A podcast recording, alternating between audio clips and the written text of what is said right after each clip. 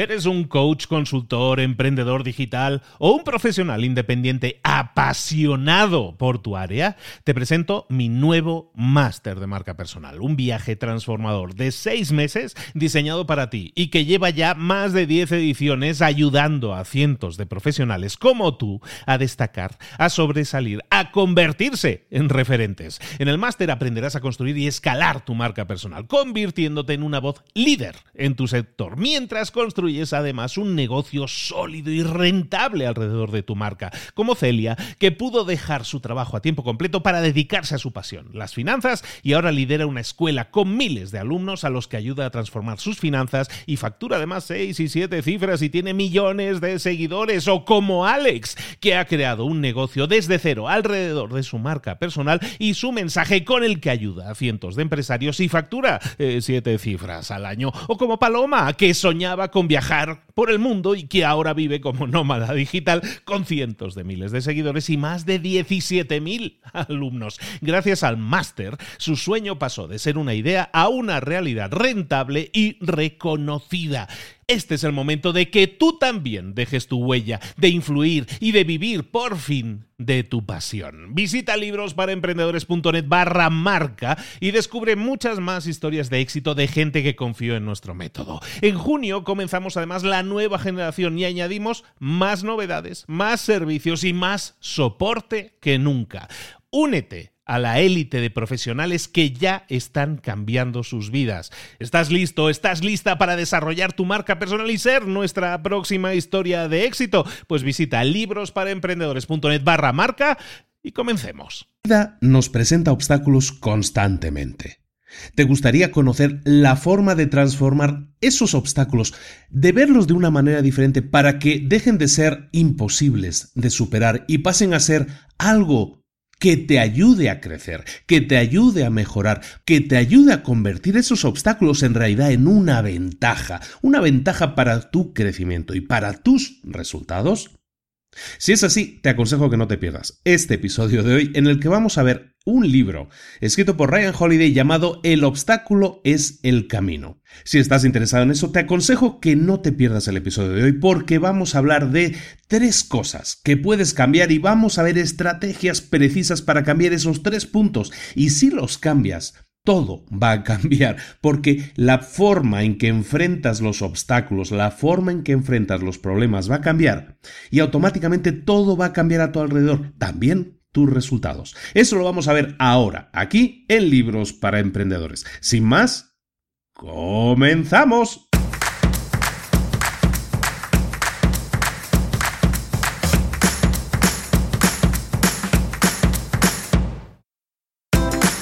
Bienvenidos al podcast Libros para Emprendedores. Para alcanzar el éxito en cualquier negocio que quieras emprender, debes formarte, debes estudiar, aprender para emprender. Y para ello, no hay nada mejor que un libro.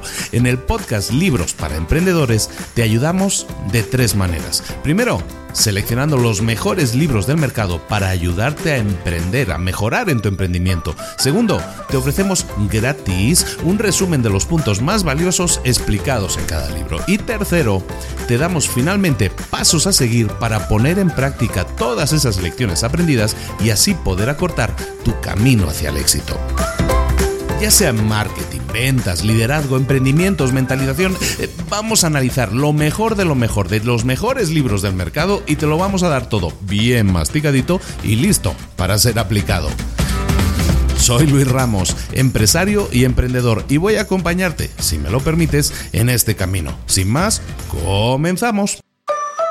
Muy buenas a todos, bienvenidos una semana más a Libros para Emprendedores. Tras una pequeña pausa de dos para tres semanas prácticamente, en las que realmente el, problema ha sido que no he podido grabar. O sea, no ha sido otro el problema. No tenía voz, no tengo mucha voz todavía. He estado así como medio, medio enfermo, medio. No, no me he recuperado, no me he recuperado. De hecho, todavía ahí ando. Y vamos a ver si puedo grabar esto de una sola tirada. Porque ese ha sido mi gran problema. No tengo mucha voz ahora mismo. Se me acaba los 20-30 minutos. Y luego además estoy pues medio congestionado y todo eso. El doctor dice que es un tema que hay muchos eh, virus en el aire, que muchas. Eh, Ah, ya no me acuerdo cómo decía. Bueno, no, no, no, no domino mucho nunca el tema de la medicina. Intento ir lo menos posible a los doctores, pero al final acabé yendo a un doctor y, como normalmente me pasa, no me solucionó nada, solamente me dio pastillas que me siguen dejando tal cual estoy, si acaso un poco más débil. Bueno. Eso ya es otro tema. El tema es que no he podido grabar esta semana sí y lo echaba muchísimo de menos. Ya estoy aquí de nuevo. Em, espero, espero poder grabar, como te digo, todo una sola vez. Y para regresar, me gustaría hacerlo por la puerta grande, con un libro muy especial también. Es un libro muy nuevo, es un libro publicado en el año 2014, publicado por un señor que se llama Ryan Holiday. Ryan Holiday Em, tiene la asombrosa edad, porque la verdad es espectacular lo que ha hecho con su corta edad, tiene 29 años nada más. Este libro lo escribió con 26, 27 años, ha escrito ya varios libros, el em, Trust Me and Lying, que es Créeme, te estoy mintiendo, que fue su primer libro en el año 2012, luego escribió uno muy bueno, muy bueno que quizás veamos, podría ser interesante que lo veáramos, que se llama em, Growth Hacker Marketing, que es uno de los libros de marketing de la nueva era eh, más alabados y realmente es muy buen libro, el Growth Hacker eh, Marketing, y aparte tiene una historia muy, muy interesante de cómo se creó, que tiene mucho que ver con su contenido, y ese lo vamos a ver, yo creo que lo vemos, y vale mucho la pena verlo. Tema es que en el año 2014 escribe este libro que vamos a ver hoy, que se llama El obstáculo es el camino, The Obstacle is the Way. Este libro lo que hace es, eh, basarse en las ideas del estoicismo. El estoicismo es una corriente filosófica de la antigua Grecia que se está poniendo mucho de moda porque realmente las eh, gentes, eh, los gurús del momento, digámoslo así, lo utilizan mucho y, se basan mucho en ello. si conoces a Tim Ferris, que lo hemos, lo revisado aquí en el, programa, en el tema de la semana laboral de cuatro horas, siempre me los en inglés.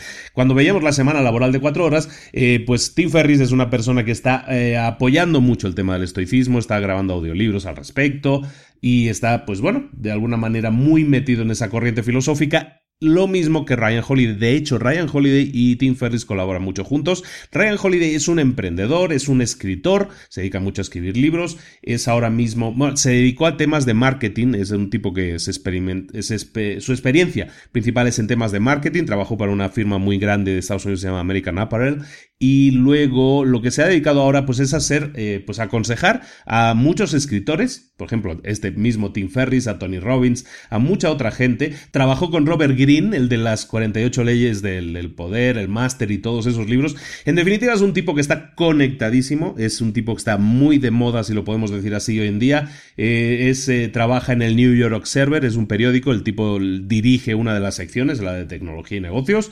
En definitiva, un señor que está en la cresta de la hora ahora mismo y del que vamos a ver entonces uno de sus libros. No va a ser el único que veamos, pero sí te digo, es su libro más vendido, más conocido, se ha vendido miles, probablemente millones de copias. Vale mucho la pena, vale mucho la pena porque mm, cuando, nos cuando siempre estamos hablando de temas de emprendimiento y todo eso, yo siempre acostumbro a decir, muchas veces decimos que el, mayor bloqueo, el mayor bloqueo está en nuestra cabeza, siempre, ¿no? Y este libro lo que se centra es en darte una rutina mediante la cual tú puedas trabajar en ti mismo o en ti misma para eliminar esos bloqueos. Porque cuando tú te encuentras un obstáculo, eh, mucha gente se descorazona, se eh, pierde las ganas de continuar, se, se, desinfla, ¿no? Se le quitan las ganas.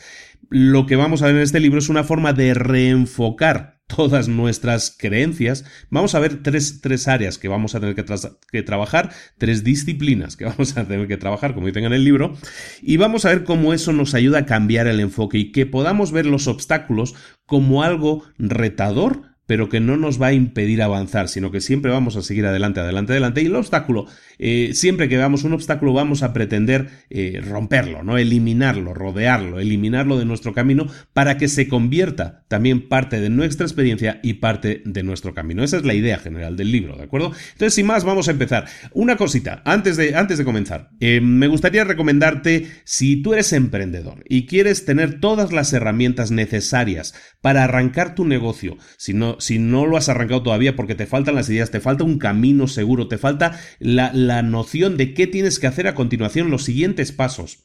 Te recomiendo mucho que te inscribas en nuestro Instituto de Emprendedores. Instituto de Emprendedores.org es la página. Ahí lo que vas a encontrar es, me vas a encontrar a mí directamente, ¿no? Desde donde estoy poniendo toda mi energía y, también por eso lo quería comentar mucho, o sea, incluso estando muy sin voz estas semanas, he estado trabajando incansablemente en, crear nuevos contenidos para, para el instituto, porque realmente creo mucho que es la herramienta que hacía falta para ayudar a la gente a salir adelante. Aparte de tutoriales, aparte de cursos completos gratuitos, por ejemplo, Emprendedor Experto, un curso que he comentado muchas veces, uno de los cursos que creé basado en las necesidades de nuestro público. Ese curso, por ejemplo, te lo estoy regalando como un bonus cuando te inscribes al Instituto de, Emprendedores.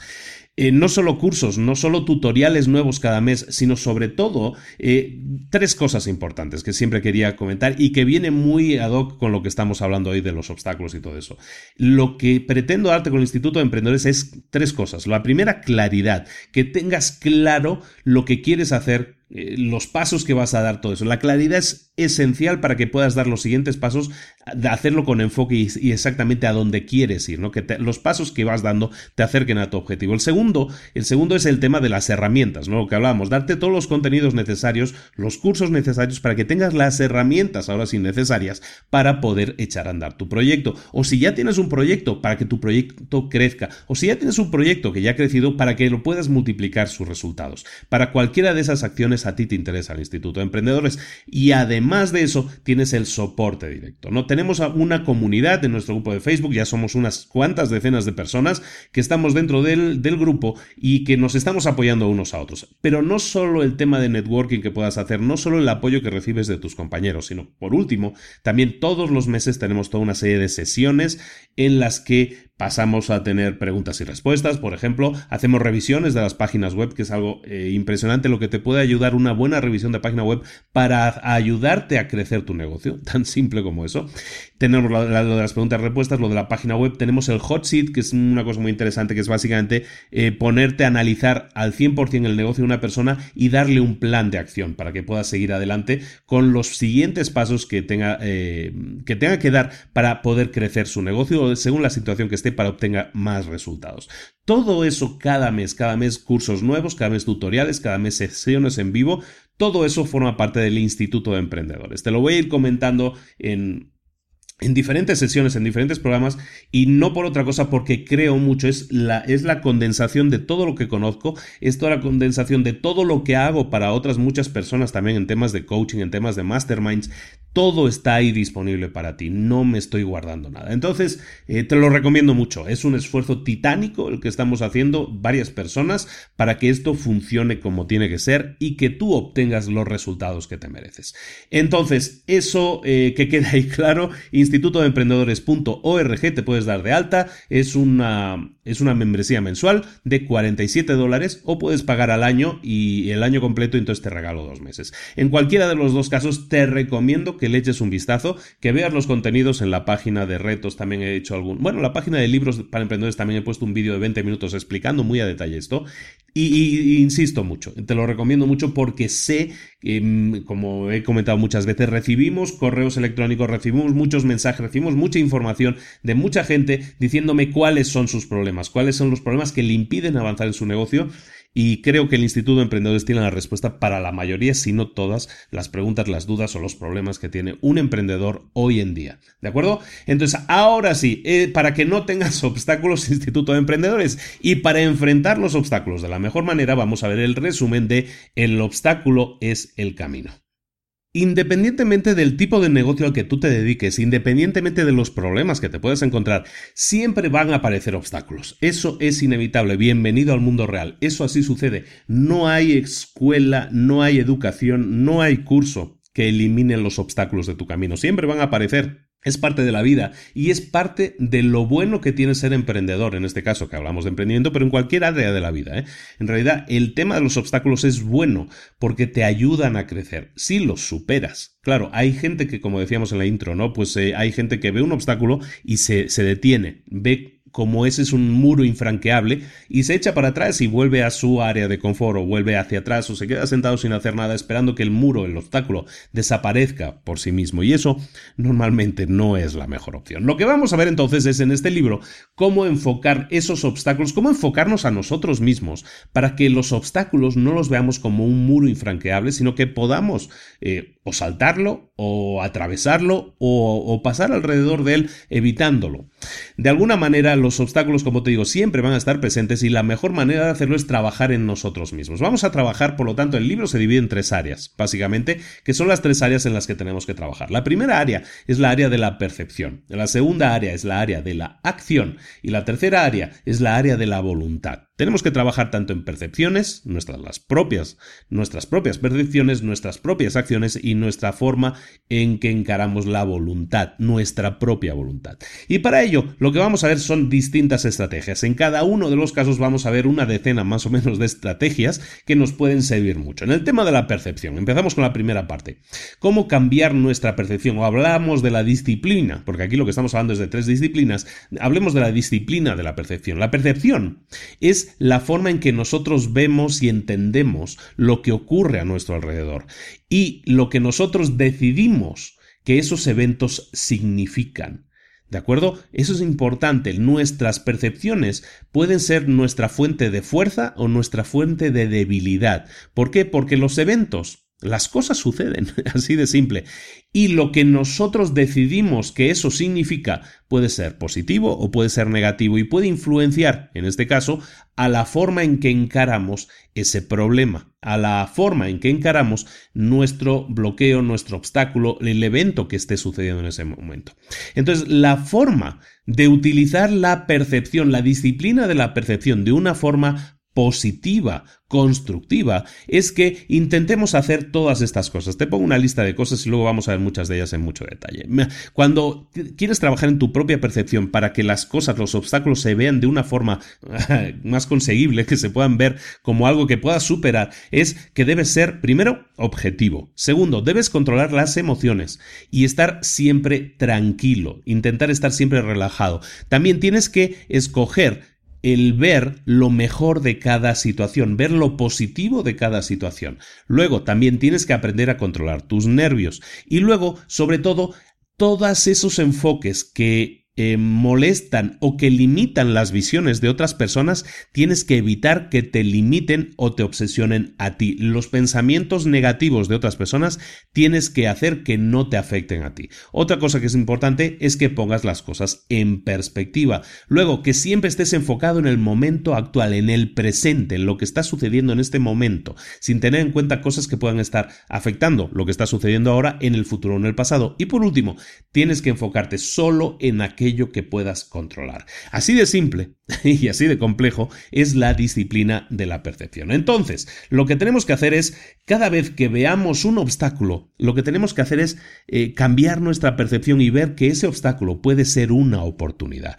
No pasa por sí sola. Las cosas no pasan por sí solas, las cosas suceden y nosotros tomamos una decisión de cómo las percibimos. Si nosotros tomamos la decisión de percibir esa cosa, lo que está pasando, como una oportunidad para crecer, para mejorar, para pasar adelante, para atravesar ese obstáculo y llegar más cerca de nuestro objetivo, todo cambia. Vamos a hablar de una serie de acciones, una serie de estrategias que nosotros tenemos que tener en cuenta para modificar la forma en que percibimos la cosa. Lo primero que la, la cosa no, las cosas. Lo primero que tenemos que hacer es reconocer nuestro propio poder. Y eso que suena así de, de poderoso, de sonoro, ¿qué significa? Bueno, pues significa que dentro de ti tienes el poder para cambiar el enfoque de las cosas o cómo las cosas te van a afectar a ti.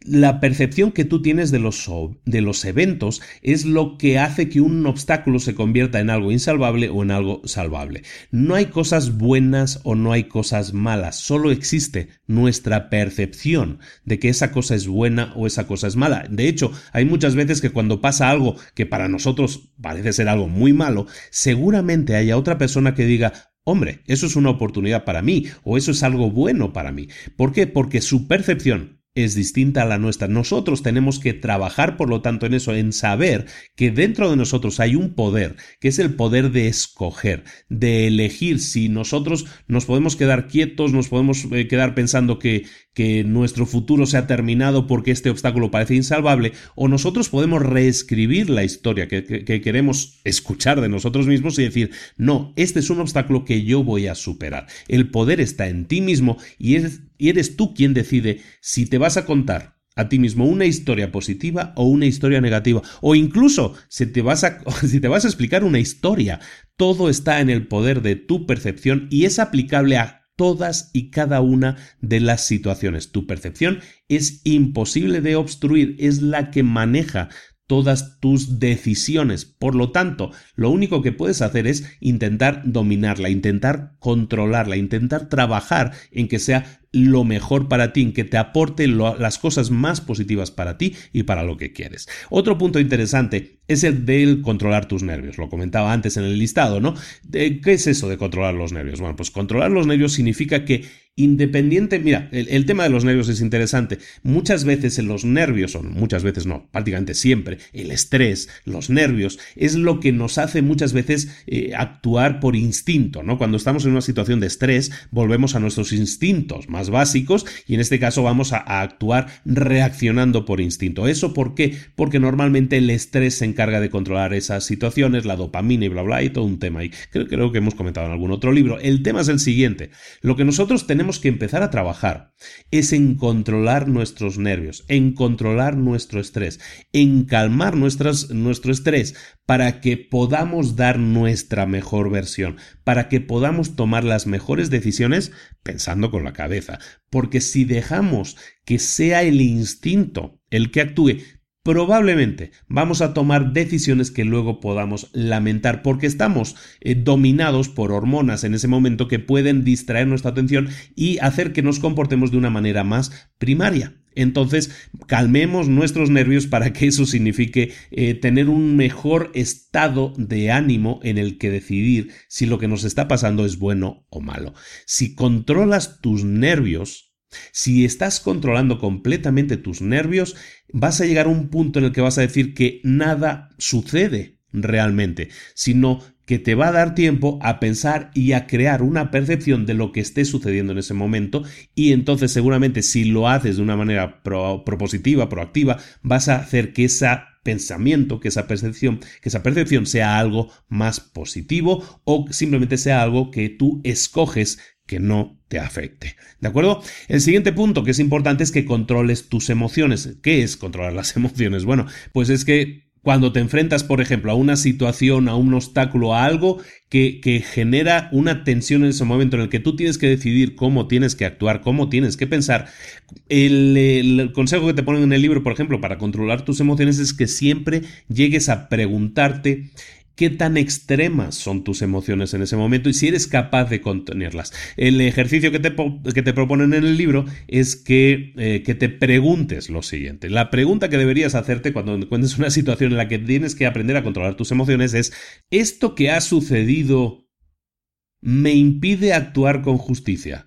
me impide actuar con generosidad, me impide actuar con autocontrol, me impide actuar con presencia, con honestidad, con humildad seguramente la respuesta siempre va a ser no, porque todas esas cosas, todas esas cosas dependen de ti mismo, tu humildad, tu capacidad de la justicia, tu generosidad. No hay nada externo, no hay nada exterior que pueda modificar eso. Por lo tanto, cuando suceda algo y tengas la tentación de pensar en negativo, hazte esa pregunta. ¿Lo que está pasando, lo que acaba de suceder, me impide seguir actuando honestamente, con generosidad, con justicia, con humildad?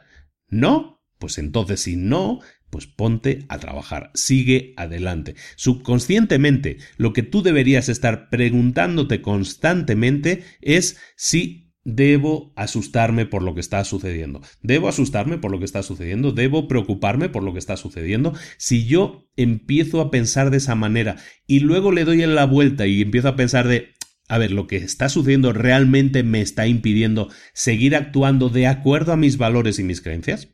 En ningún caso eso puede cambiar. Por lo tanto, si empiezas a racionalizar, que es lo que estamos haciendo aquí, nada más y nada menos, si empiezas a racionalizar tus miedos, tus emociones, empiezas a controlarlas y te das cuenta de que todo lo que sucede es externo a ti y que por lo tanto tus emociones que son internas tú eres capaz de controlarlas. Seguimos adelante, seguimos adelante. El siguiente punto es que practiques la objetividad. ¿Qué es la objetividad? Bueno, es que básicamente elimines la palabra tú, o sea, la palabra subjetiva, o sea, la emoción o la parte subjetiva de nuestra ecuación de toma de decisiones. Esto así que suena muy sonoro. Básicamente es que, por ejemplo, cuando sucede algo, imagínate, sucede un, suceso, básicamente, valga la redundancia. Cuando tú dices, mira, ha sucedido esto y esto es algo muy malo. Aquí lo que estás haciendo, aunque parezca que es una sola frase, en realidad son dos frases y son dos sentimientos diferentes o dos sensaciones diferentes. La primera es el esto ha sucedido o esto ha pasado que eso es una cosa objetiva. Esta cosa ha pasado. Eso está claro. Ha sucedido, eso no es algo subjetivo. Ha sucedido esto, punto. Es algo objetivo. Pero la segunda parte de la frase en la que tú dices esto ha sucedido y esto es algo muy malo, realmente esto es algo muy malo es subjetivo. Y eso es lo que nosotros tenemos que eliminar de todas, em, de todas las formas en las que nos expresamos. Tenemos que practicar la objetividad, es decir, eliminar el tú, eliminarte a ti mismo de esas ecuaciones. ¿Cómo podemos practicar la objetividad? Mira, hay un ejercicio muy interesante en el libro y es que empieces a abstraerte un poco cuando a las cosas te estén sucediendo a ti. Cuando a ti te sucede algo, básicamente, tú te empiezas a preocupar, te empiezas a calentar la cabeza, empiezas a darle vueltas, mil vueltas a las cosas. Puede pasar incluso que no duermas por la noche de tantas vueltas que le estás dando a las cosas. Piensa un momento en esta situación. Cuando a un amigo tuyo, por ejemplo, tiene un problema, ¿tú qué haces? Normalmente lo analizas el problema, lo analizas con objetividad y le das una pues un consejo, ¿no? Normalmente le das un consejo. Lo que tú deberías hacer en estos casos es exactamente lo mismo. En los casos en los que te pasa algo a ti, deberías intentar dar ese paso, extraerte de ti mismo y ver como que lo que te está pasando a ti le estuviera pasando a un amigo. Y entonces, ¿qué consejo le darías a tu amigo? Seguramente sería un consejo mucho más pensado, mucho más racional, mucho más diciendo, no, pues eh, si, es que si no estás vendiendo, ¿qué tienes que hacer? Pues, eh, por ejemplo, una persona que estuvimos dando coaching hace poco, em, que imprimió un montón de volantes pero no los repartió todos. Y es que no estoy obteniendo ventas y quiero tener más ventas. Y digo, bueno, ya repartiste todos los volantes que tenías, todos los flyers que tenías. Es, a veces son cosas tan simples, pero cuando uno está metido en un problema, no es capaz de ver las cosas en perspectiva. Entonces el practicar la objetividad es básicamente intentar, figuradamente, salirte de tu cuerpo y pensar que estás viendo lo que le pasa a otra persona, aunque sean cosas que te estén pasando a ti, y decir, ¿qué le puedo aconsejar a esta persona? ¿Qué le diría yo a mi amigo si a mi amigo le sucediera esto? Pues le diría, oye, pues sal a vender, oye, pues pon un anuncio, pues haz este tipo de cosas. Normalmente cuando le pasa a otra persona un problema, tú eres capaz de dar consejos, de dar posibles soluciones, de dar diferentes ópticas, de dar diferentes visiones. Y eso es algo que tienes que practicar en ti mismo, ver que la no es solo para cuando opinas de los demás, sino que también también puedes em, tomar la situación propia y pensar que no te está sucediendo a ti, sino que le está sucediendo a un amigo, entonces decir, bueno, ¿sabes qué? Yo te recomiendo, yo como tu mejor amigo te recomendaría que hicieras tal o cual cosa. Eso es pensar con objetividad y si eres capaz de practicar ese ejercicio, vas a ver que fundamentalmente en muy poco tiempo vas a tomar muchas mejores decisiones, porque estás dejando la subjetividad, el tú, que básicamente son las emociones, tus propias emociones, que muchas veces son las que nublan nuestro juicio, pues las vas a dejar fuera y vas a decir, mira, esto no me está pasando a mí, esto le está pasando a un amigo mío. ¿Qué le diría? Eso es pensar con objetividad. Otro tema interesante y relacionado con este es el tema de que alteres tu perspectiva. ¿Qué es la perspectiva? Bueno, la perspectiva tiene dos partes. Lo que llamamos el contexto. El contexto es em, cuando nosotros tenemos una visión más grande de lo que significa el mundo, no solo de lo que está sucediendo delante nuestro, lo que nos está sucediendo en ese momento, sino que sabemos que eso es parte de un todo. Eso es poner las cosas en contexto. Y otra cosa es el encuadre, el encuadre, el enfoque.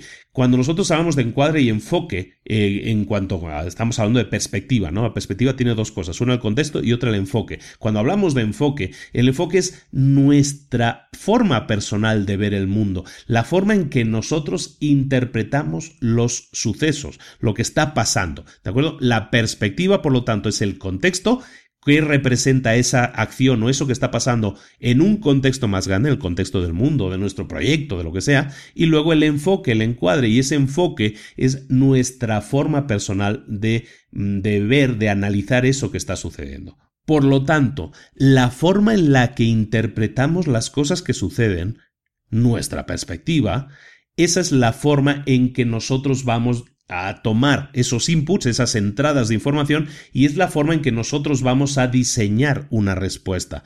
Y esa respuesta está basada en nuestra perspectiva, es decir, en nuestro contexto y en nuestro enfoque. Por lo tanto, si nuestra perspectiva es la que domina nuestras acciones, lo que tenemos que hacer es, por lo tanto, alterar nuestra perspectiva. Recuerda, perspectiva son dos cosas, el contexto que es el contexto general, y el enfoque. Si nosotros somos capaces de, de, alterar nuestra perspectiva, nuestro contexto y nuestro enfoque, nuestra respuesta, como nosotros vamos a actuar en consecuencia, va a ser completamente diferente, porque la perspectiva, nuestra perspectiva, es la que decide las acciones que vamos a realizar y las acciones correctas siempre van a ser resultado de una perspectiva correcta. Por lo tanto, Analiza siempre si estás teniendo la perspectiva adecuada, por eso te decía que está relacionado con lo anterior, y si no es así, intenta alterarla, intenta salirte, como decíamos en el ejemplo anterior, de ti mismo para analizar eso con la perspectiva adecuada.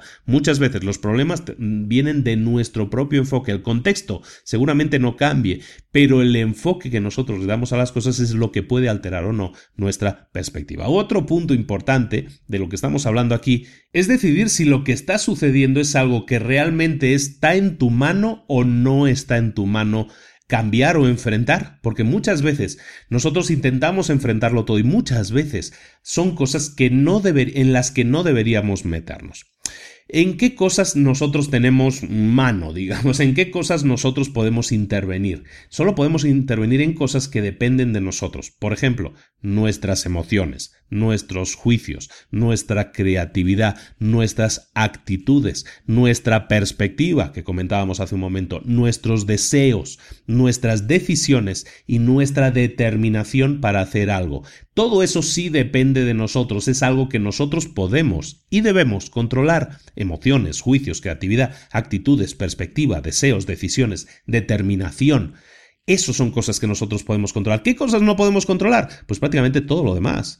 el, yo qué sé, el clima, la economía, las, los eventos, las circunstancias que suceden a nuestro alrededor, las emociones, los juicios de otras personas, todo eso que hemos dicho que sí podemos controlar nosotros, pues eso lo tienen las otras personas también, pero nosotros no podemos controlar las emociones, los juicios, la creatividad, las actitudes de las otras personas. No podemos controlar los desastres, no podemos mm, controlar las tendencias del mercado.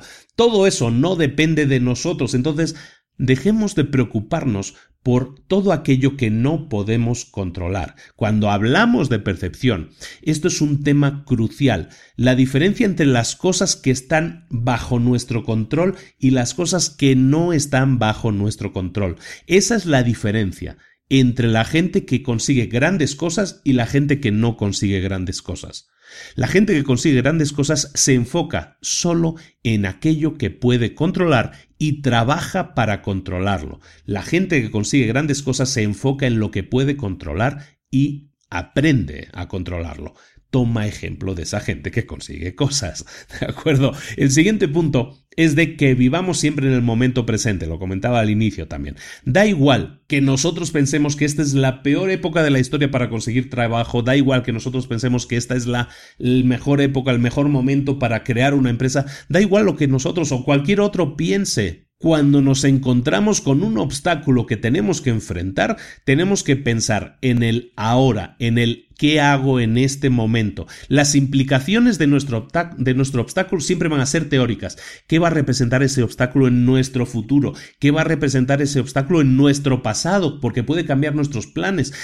Todo eso es algo que no nos tiene que afectar cuando nos encontramos con un obstáculo. Simplemente tenemos que centrarnos en el obstáculo para intentar superarlo lo antes posible. Y eso lo hacemos concentrándonos en él ahora, dejando de pensar en que ese obstáculo va a afectar a cosas que pasen en un futuro. Eso es una probabilidad, no es un hecho consumado. Entonces centrémonos en los hechos consumados. Esto acaba de suceder, voy a pasar a la acción y voy a enfrentar este obstáculo que está sucediendo en este momento, independientemente de que esto afecte o no afecte a cosas que puedan suceder en el futuro. Eso ya lo veremos. Eso no lo sabemos. Eso es una hipótesis. Es un tema que lo único que hace es ocupar tiempo en tu mente, pero realmente no te lleva a un resultado. Por lo tanto, enfócate siempre en el momento presente porque no tienes forma de saber los cambios que pueda representar eso en el futuro. Todo van a ser hipótesis, pero lo que sí es real es que aquí, Ahora tienes un obstáculo y es un obstáculo que tienes que superar.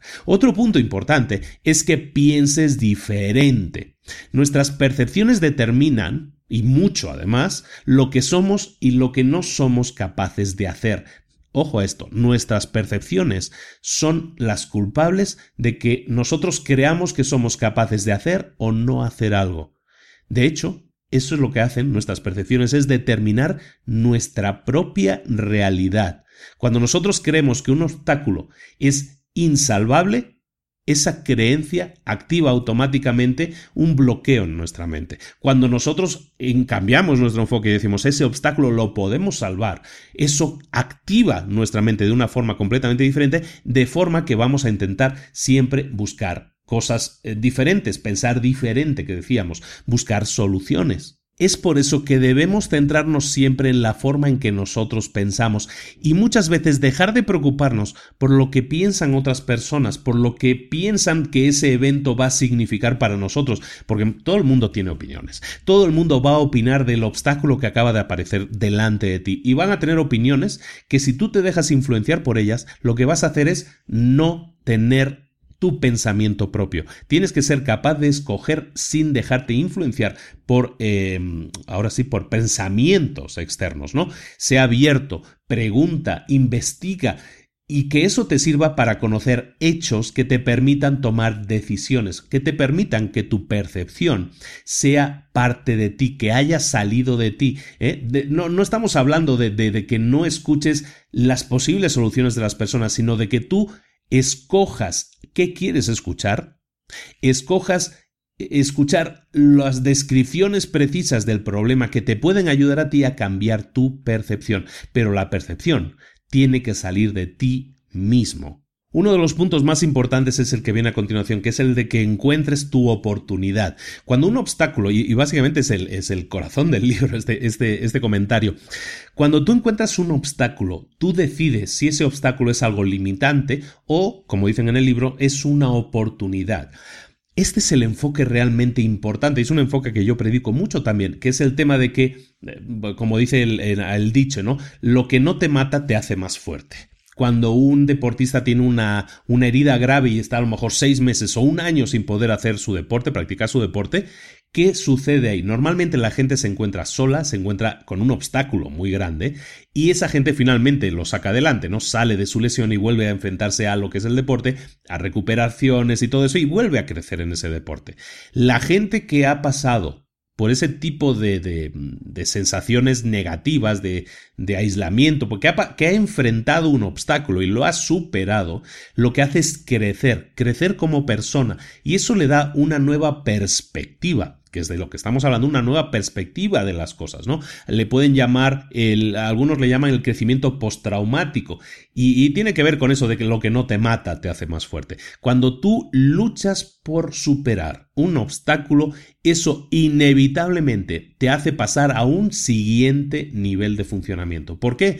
Porque tanto la experiencia sea buena o tanto la experiencia sea mala, eso va a ser un aprendizaje para, para ti y el superar un obstáculo, luchar por superar un obstáculo en sí mismo, la propia lucha, es lo que te hace crecer y es lo que va a hacer que eso te haga más sabio o más sabia, que tengas más experiencia con las cosas y que ese obstáculo sirva como una oportunidad para aprender. El obstáculo es una ventaja, no es una adversidad. El enemigo aquí es tu percepción. la percepción que te evita ver que ese obstáculo es una ventaja para ti, es algo que te va a permitir crecer, no es algo negativo. El siguiente punto y muy importante también es que te prepares para actuar. Esto es lo que yo digo siempre, el que pases a la acción, pasa a la acción, ¿no? Pasa a la acción en el libro aquí le llaman prepárate para actuar. ¿Qué significa prepárate para actuar? Pues bueno, los problemas, los obstáculos que aparecen normalmente no son tan tan malos.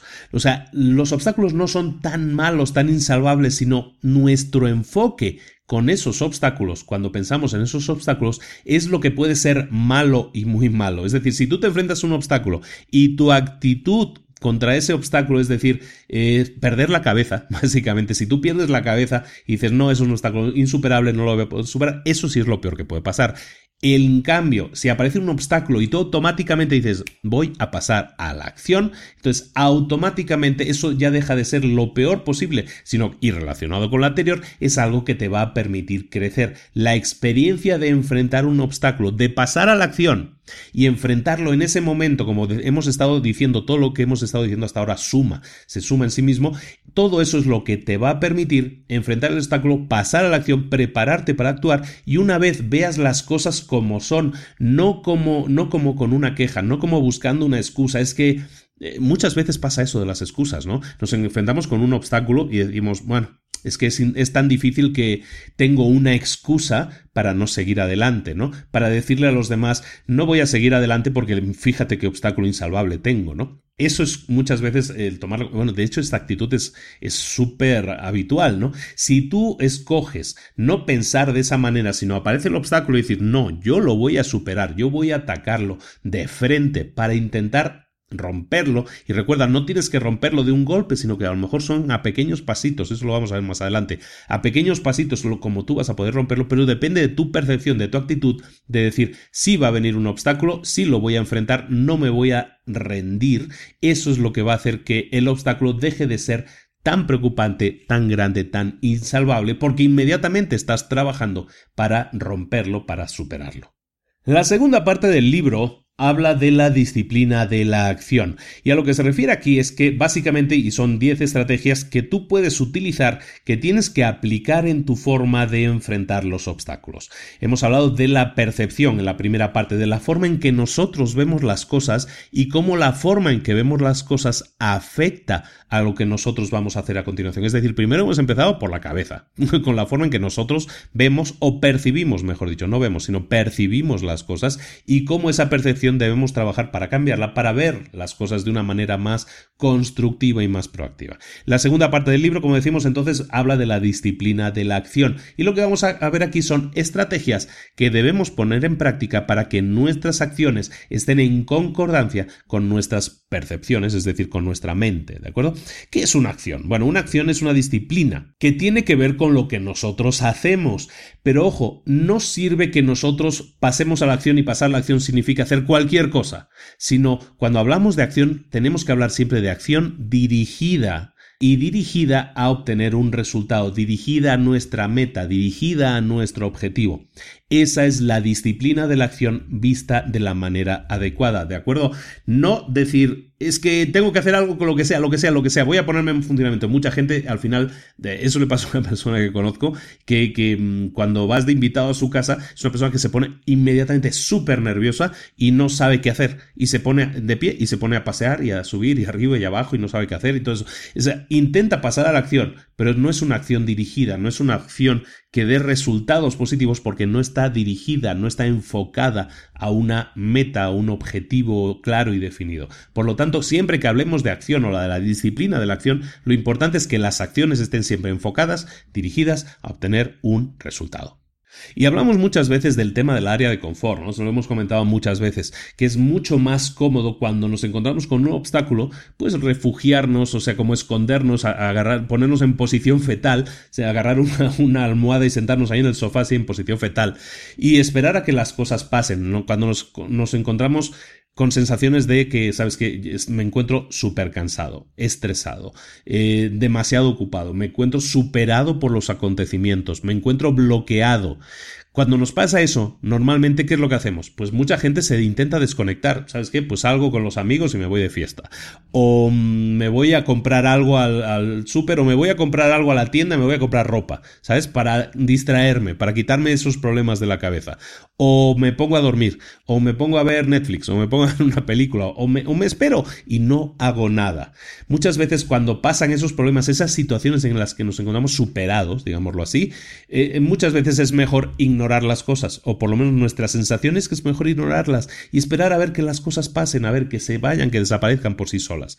Eso en la vida no es algo que te vaya a dar soluciones. Lo que importa es lo que vaya a suceder y tú provocas lo que va a suceder con tus acciones. Siempre que nos encontremos, que nos enfrentemos a obstáculos, vamos a intentar no escondernos, vamos a intentar enfrentarlos con energía, con persistencia, con un proceso que haya sido pensado y enfocado para obtener una solución, con iteraciones las necesarias, con la resiliencia. Resiliencia es la capacidad de superar obstáculos graves, ¿no? Superar obstáculos pragmáticos. Por muy malas cosas que nos pasen, tener la capacidad de seguir adelante, eso es resiliencia, ¿no? Con pragmatismo, con una visión estratégica de las cosas, intentando aplicar todos nuestros conocimientos y siempre atentos a cualquier eh, oportunidad que pueda aparecer, porque siempre hay oportunidades. Como decimos muchas veces, o yo digo muchas veces la expresión, siempre pasan trenes. Es decisión tuya si te subes a un tren o a otro, o si no te subes a ninguno y te quedas viendo los trenes pasar. Pero trenes Oportunidades siempre hay y siempre pasan por delante de ti. Entonces, estrategias que puedes poner en práctica para trabajar en lo que es tu disciplina de la acción. Cómo desarrollar tu acción, tu disciplina de la acción. La primera, ponerte en movimiento, por muy simple que parezca, ¿no? Muchas veces nos encontramos frustrados porque tenemos metas y aparece un obstáculo que parece insalvable y no podemos porque y vemos que nos impide llegar a nuestras metas. Al decir que te pongas en marcha, lo que te estoy diciendo es que los obstáculos, si no has intentado siquiera enfrentarlos, no puedes saber si son tan grandes como tú crees que son. Por lo tanto, ponte en marcha, ponte en movimiento, empieza a enfrentarlos ya, no te quedes sentado. Muchas veces no, muchas veces no. Nunca las situaciones van a ser ideales. Siempre va a haber obstáculos. El hecho de que las situaciones no sean ideales, es decir, eh, la típica excusa que comentábamos antes. Si yo digo, no, es que eh, yo tengo una idea fantástica para un negocio, pero no tengo dinero. O yo tengo una idea fantástica, pero no tengo un socio. O no tengo alguien que me ayude a hacer páginas web.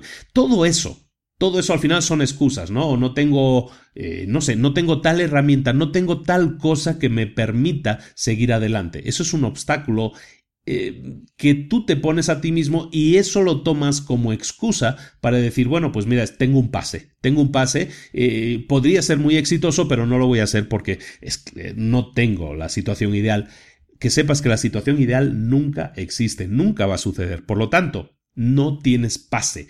Si aparece un obstáculo, tienes que enfrentarlo ya.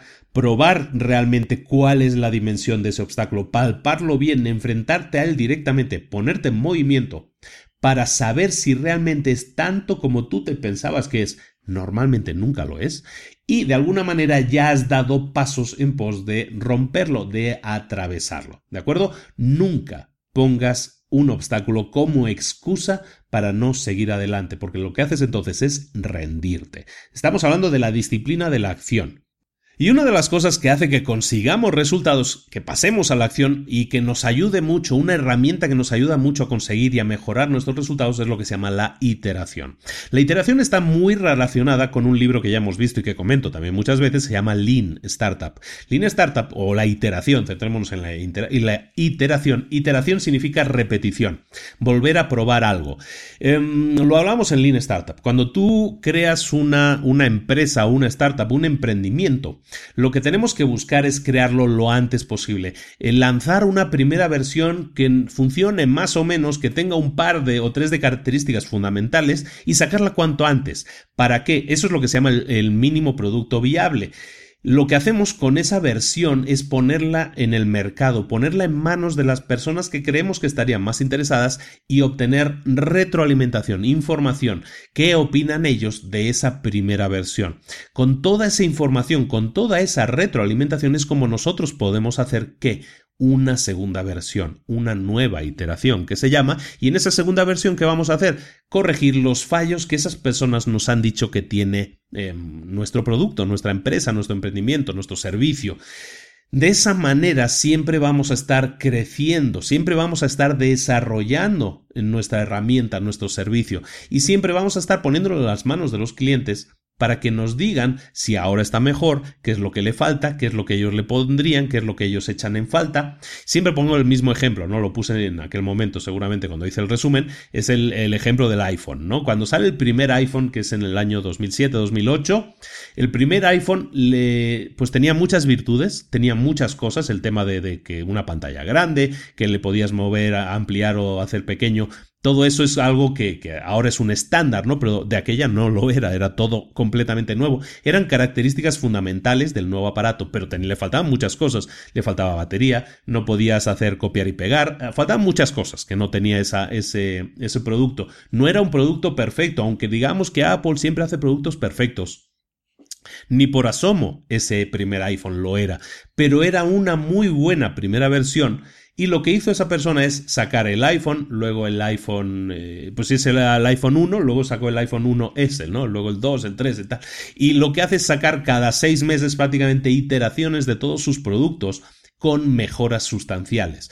O sacar nuevos productos que tienen en mente sacarlos con una con una funcionalidad básica, ver qué tal responde el mercado a ese producto y entonces tomar las decisiones de decir vamos a crecer en este sentido, vamos a priorizar el ponerle tal o cual característica a ese producto de acuerdo al feedback o a la retroalimentación, mejor dicho, de todas las personas que lo han estado usando. Eso es iterar, eso es la iteración y eso aplica a cualquier negocio. Siempre me dicen, no, es que... Mm, Tú te refieres siempre a grandes empresas, no, eso significa para cualquier negocio. Si tú tienes un pequeño gimnasio, si tú tienes un pequeño consultorio, si tú tienes una tienda, tú puedes siempre probar un producto y ver si ese nuevo producto funciona, si la gente está satisfecha con el producto. Mucha gente se queda de nuevo en esa área de confort en la que dice yo estoy vendiendo los productos y no se mueve, hablo con el proveedor y le digo que, que, no quiero ese producto, que ya no me lo traiga más, pero realmente no se ponen, no se paran a analizar el mercado, no se paran a hablar con la gente que está consumiendo esos productos y que les diga si ese producto cumple con sus expectativas o qué le falta o que no. Muchas veces no es un producto nuestro, es un producto que nosotros vendemos o revendemos. Igualmente, puede que lo que nosotros estemos vendiendo de ese producto haya partes buenas y puede que haya otras partes que no. Entonces sí podemos hablar con el proveedor y decirle, oye, pues tu producto le falta esto, le falta lo otro. Y entonces a lo mejor te das cuenta de que hablando con tus clientes tienes em, posibles caminos para seguir. Pasaste a la acción, iteraste, aunque no fuera tu producto, iteraste, hablaste con los clientes, obtuviste la retroalimentación, se la pasas al creador del producto, si es el caso, y ese creador de producto entonces tiene la retroalimentación adecuada para decir, ah, pues voy a cambiar el producto y voy a añadirle esta cosa que le dijeron, porque sí se me hace una buena opción. O a lo mejor si tu proveedor no te puede dar esa nueva versión del producto, lo que puedes entonces sí es buscar a otro proveedor que sí tenga lo que tus clientes necesitan. Eso funciona para cualquier negocio, cualquiera. Da igual que sea Apple, ya sea mm, la tiendita de la esquina, da igual. Es tu obligación conocer a tus clientes, hablar con tus clientes y saber qué es lo que necesitan realmente para dárselo, ya sea que tú lo fabriques o ya sea que tú consigas a otra persona que ya tenga ese producto que ellos quieren y se lo hagas llegar a tus clientes. Entonces estás en una situación realmente buena. Pero para eso iteración. Saca el mínimo producto viable, habla con tus clientes y obtén retroalimentación y toma las decisiones adecuadas de acuerdo a esa retroalimentación. El siguiente punto que debes tener en cuenta para la disciplina de la acción a hacerla adecuadamente es la de que tienes que seguir un proceso. Ese es importantísimo, porque muchas veces nos enfrentamos a un obstáculo que es tan grande que, que nos abrumamos, ¿no? O sea, nos parece tan grande que dices es que no sé ni por dónde empezar. Es entonces cuando un sistema es importante ¿Qué es un sistema? Pues un sistema es simplemente una manera de desglosar un gran problema en partes más pequeñas y priorizar qué partes vas a hacer primero. Si nos enfrentamos a un gran problema, yo qué sé, eh, imagínate que hay que construir un puente, por ejemplo, un puente que una dos montañas. Si tú tienes una carretera y tienes que construir un puente que tiene que eh, unir dos montañas o dos carreteras que están en montañas diferentes, eh, pues a lo mejor dices es un proyecto imposible de hacer porque pues hay un precipicio de distancia muy grande, bueno, no sé, por los problemas que siempre puede haber, por los obstáculos que nos vayamos a encontrar. Pero si tú agarras esa meta que es construir el puente y empiezas a desglosarla en puntos más pequeños, bueno, pues vamos a hacer primero unas columnas, unas pilastras, vamos a hacer esto, vamos a hacer lo otro, vamos a ver cómo hacemos los arcos atirantados, cómo hacemos tal o cual cosa y nos vamos concentrando en puntos cada vez más pequeños. Es más fácil pasar a la acción. ¿Por qué? Porque ya no estás diciendo tengo que construir un puente, sino vas a decir no, pues tengo que traer, contactar un proveedor para conseguir cemento, para hacer los, no sé qué, para hacer las columnas y también el acero, el acero de este calibre, lo que sea. Y de repente, ese proyecto insalvable empieza a ser salvable. Empiezas a saber cómo enfocarte en realizarlo, cómo enfocarte en obtener un resultado. Eso es crear un sistema. Un sistema es una manera de atacar un problema grande, mm, destrozándolo, desmenuzándolo en acciones más pequeñas que sean fácilmente, o entre comillas el fácilmente, que sean fácilmente, que sean asequibles, que las puedas realizar. De esa manera es como tú puedes enfocarte en ese problema pequeño, solucionarlo. Vamos con el siguiente problema pequeño, lo solucionamos. Siguiente problema pequeño, solucionamos. Y de repente vas solucionando 8, 10, 15, 80 problemas pequeños y de repente llega un momento en que ya solucionaste, ya salvaste el gran obstáculo al que te enfrentabas. ¿Cómo? Centrándote en, la, en disminuir los problemas, en hacerlos más pequeños y enfrentarte uno a uno, uno a uno. Esa es hacerlo mediante un sistema y es la forma de conseguir tus metas. No centrarte en visualizar la meta, sino centrarte en visualizar el pequeño problema que tienes delante de ti y que va a significar un paso que te acerque más a tu meta. El siguiente punto que es importante también es que hagas tu trabajo, que te centres en hacer tu trabajo y en hacerlo bien. ¿Por qué? Porque todo lo que hacemos importa todo lo que hacemos, todas las acciones que hacemos son granitos de arena, como decíamos en el tema del sistema, son granitos de arena que van sumando para conseguir un objetivo. Y como decimos, siempre nos vamos a encontrar con obstáculos, siempre nos vamos a encontrar con problemas y los vamos a desmenuzar en acciones más pequeñas. Nuestra obligación es ser eficientes y hacer nuestro trabajo lo mejor posible con cualquier acción que nosotros estemos realizando, dar lo mejor de nosotros mismos en cualquier acción que nosotros estemos realizando. De esa manera, como decimos eh, o como dice este enunciado, que es haz tu trabajo y hazlo bien, lo que tienes que hacer es, independientemente del volumen de tarea, la mini tarea que estés realizando en ese momento, enfócate en hacerla bien. Siempre va a haber obstáculos, siempre vas a tener que aprender cosas nuevas, siempre vas a tener que buscar nuevos enfoques para hacer las cosas, pero en cualquiera de esos casos, cuando te enfrentes a algo, intenta siempre dar tu mejor versión. Es tu obligación, lo comentaba en alguna entrevista que me hacían, cuando eres un emprendedor y tienes algo, un buen producto, un buen servicio, es tu obligación hacerlo llegar a la mayor cantidad de gente posible. Eso es hacer tu mejor trabajo. Cuando tú estás, tienes un producto, un servicio, nosotros como emprendedores nos dedicamos a productos y a servicios, ¿no? Fundamentalmente. Si tú tienes un producto un servicio, tu trabajo es hacer el trabajo bien, dedicarte a hacerlo lo mejor posible y eso como emprendedor significa hacer llegar tu producto o servicio a la mayor cantidad de gente posible, hacer tu trabajo y hacerlo bien. Luego, siguiente punto que también es interesante, es un, enfoque muy interesante, es que lo que está bien es lo que funcione. Lo que está bien es lo que funcione. Este es importantísimo, de hecho, dándole una, pensadita es importantísimo porque lo que nosotros eh, buscamos siempre o tenemos tendencia como seres humanos cuando iniciamos un proyecto es intentamos siempre buscar la perfección. Como hemos comentado ya, la perfección no existe. En vez de eso, en vez de centrarnos en la perfección, lo que deberíamos hacer es centrarnos en hacerlo lo mejor que podamos, como decíamos, ¿no? Hacer nuestro trabajo, hacerlo bien, pues en este caso, hacerlo lo mejor que podamos esforzarnos en dar lo mejor de nosotros mismos, pero ser pragmáticos radicales, es decir, buscar lo que sea lo más práctico. ¿Debemos seguir siendo ambiciosos? Sí. ¿Debemos seguir siendo agresivos? Sí. ¿Debemos seguir queriendo eh, luchar por nuestras metas, por nuestros ideales? Sí. Pero debemos ser sobre todo prácticos y guiarnos por todo aquello que sea posible realizar en el momento. Debemos de dejar de pensar en la perfección y debemos empezar a pensar en la progresión no en la perfección, sino en la progresión, en progresar, en crecer, en dar un pequeño paso cada día. Eso es progresar. No intentemos llegar al punto final, no quiero crear la versión definitiva, el producto perfecto, porque entonces nunca llegarás a tener producto. Todo lo que estamos viendo en la acción está girando alrededor de eso mismo, ¿no? El mínimo producto viable y todo eso. Nunca pienses en el producto perfecto, piensa en progresar. Piensa en progresión, no en perfección. Si lo haces de esta manera, los obstáculos se rompen, los obstáculos los destrozarás. ¿Por qué? Porque los vas a hacer irrelevantes, los vas a los vas a enfrentar siempre, los vas a hacer paso a paso, no vas a intentar romperlos de golpe, sino que vas a dar los pasos necesarios para hacerlo partes más pequeñas, para hacerlo mejor, el mejor trabajo posible con cada una de esas partes pequeñas y romper, destrozar ese obstáculo para siempre. Cualquier obstáculo va a ser irrelevante si te enfocas en la progresión, no en la perfección.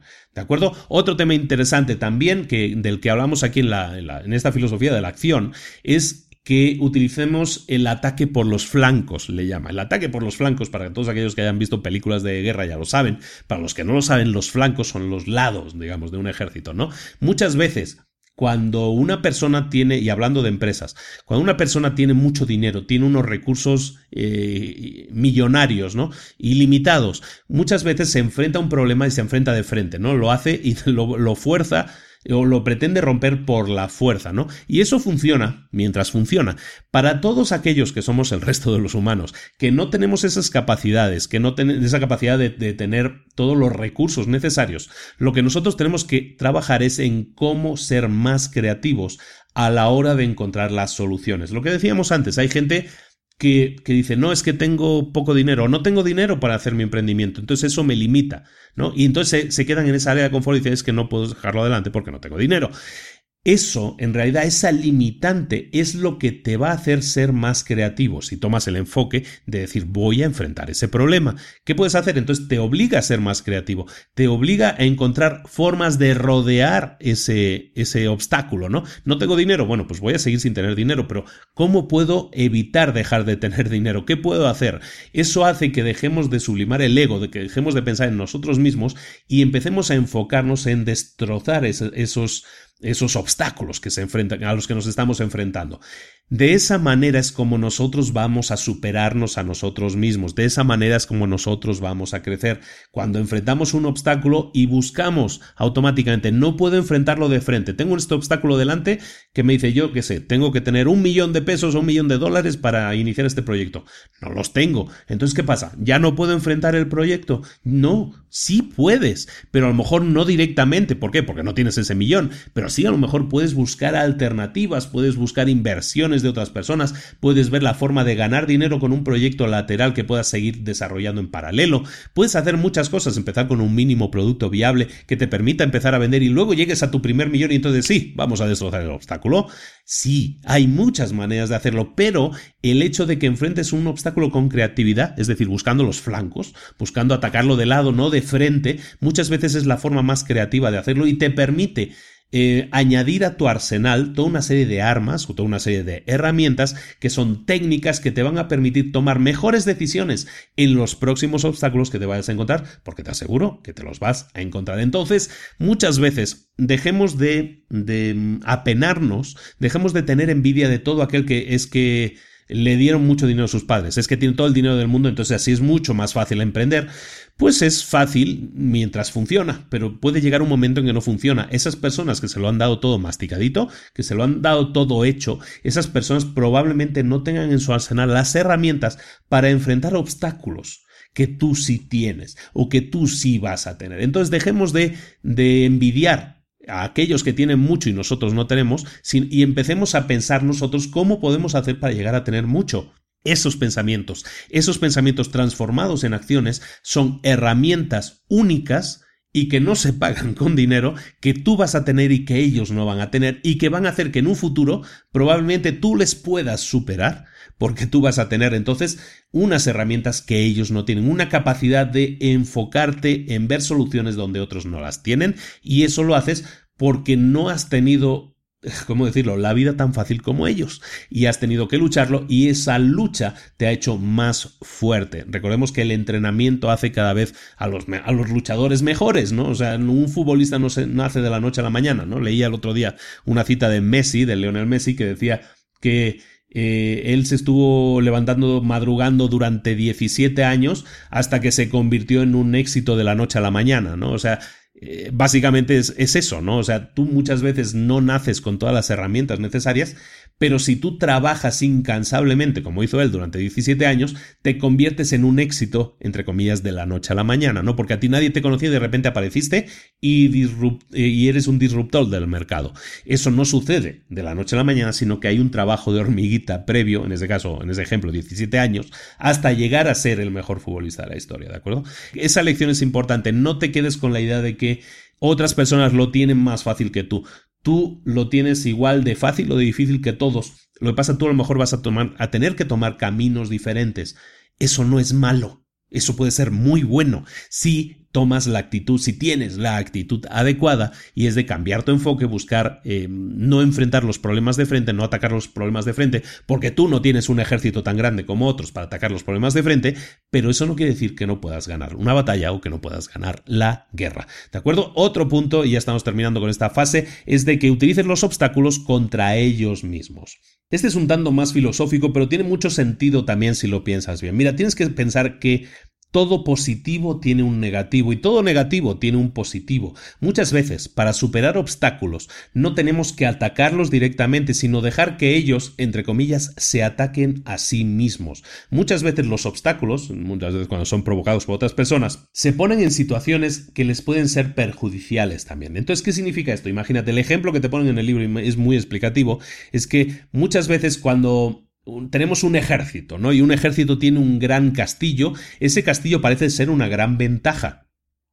Pero si esa gran ventaja la transformas en algo que, les ataque a ellos mismos, entonces de repente eso ya deja de ser una ventaja. ¿A qué me refiero? Si tú en un ejército tienes un gran castillo con una gran cantidad de defensas que es inexpugnable, en este caso, tú puedes a lo mejor sitiar ese castillo. Y ese castillo, por muy grande que sea, por todo el armamento que sea, en vez de tú atacarle de frente, vas a dejar que él se consuma a sí mismo. Y de esa forma, lo que haces es, si le cortas, por ejemplo, los suministros, ese castillo se, queda sin comida, se queda sin agua. Y de repente ese castillo va a ser vencido. ¿Por qué? Pues porque, por la paciencia, por tu paciencia a la hora de superar ese obstáculo, en vez de atacarlo de frente, esperar a que ese obstáculo se consuma por sí mismo, por su propia naturaleza. Y mientras leía el libro, a mí me vino a la mente una película y la quería comentar aquí. Es una de mis películas favoritas. Se llama La Princesa Prometida. Es un cuento de espadachines y ahora que hablábamos de castillos, pues me vino muy, mucho a la memoria. Para todos aquellos que no la hayan visto, está en Netflix, entonces lo tienen muy fácil. Se la recomiendo muchísimo a todo el mundo. Es una película que ahora le puse hace poco a mi hija mayor de 6 años y le encantó. y, bueno, yo muy feliz de que le encantara porque es una de esas películas de mi vida. Bueno, pues eh, hay un momento en que nuestro protagonista de la historia, en La Princesa Prometida, el, protagonista, el héroe, se tiene que enfrentar a varios eh, malvados, entre comillas, ¿no? Uno de ellos es un gigante, un gigante al parecer que nadie podía vencer. ¿no? Un gran luchador que nadie podía vencer. Esta persona, en vez de atacarle directamente, en vez de decirle voy a vencerlo a puñetazos, porque sabe realmente que esa persona no puede ser ganada, sino que es muy superior a él, en vez de atacarlo de frente, lo que opta es, como decíamos en el caso del castillo, cortarle los suministros. Es decir, por muy grande que sea, esa persona tenía que respirar. Lo que hace es atacarle por detrás y asfixiarlo, dejarlo por detrás. No lo mata, ¿eh? No lo mata, para que eso es un spoiler, pero que no lo matas. Luego se hacen muy amigos. Pero que sepas que muchas veces, por muy difícil que sea el problema, hay veces en que los problemas se atacan a sí mismos por su propia naturaleza, como es el caso del castillo, el caso de esta película La princesa prometida del gigante.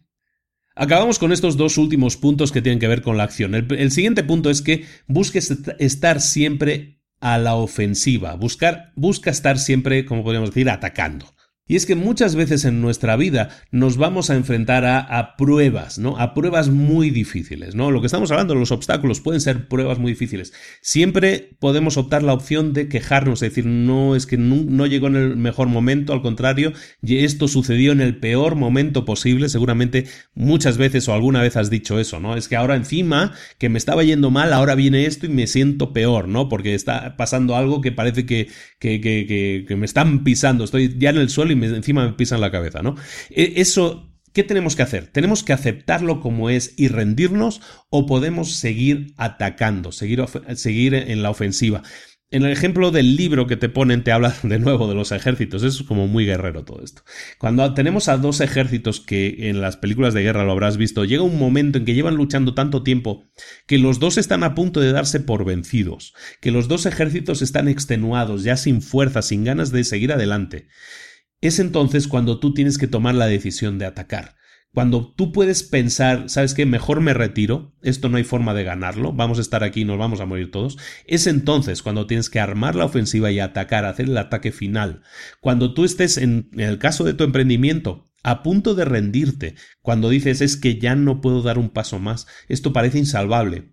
Es entonces cuando tienes que hacer ese último esfuerzo para intentar conseguirlo, no quedarte a un paso de la meta, y pensar que puedes sacar fuerzas de donde sea y llegar a la meta. Estar siempre a la ofensiva es estar siempre pensando que puedes dar ese último esfuerzo adicional y superar, en este caso, el gran obstáculo que ha tenido como loco durante tanto tiempo. Y acabamos con un, eh, en el tema de la acción, ¿eh? porque nos queda otra parte. Eh, acabamos con el último punto que es muy importante también. Y es que te prepares mentalmente para que cualquier cosa que hagas pueda ser que no funcione. Puede que nosotros ya estemos pensando con claridad, que tengamos las percepciones adecuadas, que estemos respondiendo a los, eh, a los eh, obstáculos de una forma creativa, que busquemos por oportunidades, que busquemos tener la iniciativa, estar siempre atacando, contraatacando. Pero lo que no podemos controlar nunca es el mundo que nos rodea. Lo que decíamos antes, no podemos controlar lo que no, aquello sobre lo que no tenemos control. Entonces, por mucho que nos guste o por mucho que nos gustaría eh, tener algo, conseguir algo, hay momentos en la vida en que en que no se puede conseguir. No hay manera de conseguirlo porque por mucho que lo intentemos no se puede conseguir. Entonces, hay obstáculos que realmente son insalvables, son imposibles de superar. Eso no tiene que ser necesariamente algo malo. Recuerda que podemos darle la vuelta siempre a las cosas y pensar que ese obstáculo nos ha permitido ganar en experiencia, aprender cosas, aprender nuevas habilidades que nos pueden permitir ser mejores en el nuevo obstáculo al que nos queramos enfrentar, dejando ese camino de lado y buscando otro nuevo camino, otra alternativa, otro flanco de ataque. Incluso podemos aprender humildad. El tema de la humildad, que es algo que no se practica tanto, puede servirnos, o sea, esa cura de humildad nos puede servir para decir, hice todo lo que pude, pero no sucedió, las cosas no se dieron, no, no sucedió como yo quería que sucediera. Eso puede suceder. ¿Cómo prepararte para ello? Pues prepararte de la manera adecuada. ¿Cómo es? Pensando que tu voluntad no lo es todo. Ahora vamos a hablar de la voluntad, que tu voluntad no lo es todo, pero que las cosas pueden salir bien o pueden salir mal siendo realistas. Cuando tú te enfrentas a algo, a un obstáculo, sabiendo que incluso por más esfuerzos que hagas, pudiera ser el caso de que esa cosa no la superáramos, de que ese obstáculo no se supere, entonces de alguna manera mentalmente habrás plantado la semilla en tu mente para decir, bueno, pues a lo mejor puede suceder, y eso no me va a, derrotar. Voy a buscar alternativas, o voy a buscar otros caminos, voy a buscar otras formas, o voy a buscar otros nuevos obstáculos que superar. Pero eso no va a hacer que te rindas. Recuerda que los obstáculos están ahí para ser enfrentados, no para romper tu voluntad y hacer que te rindas.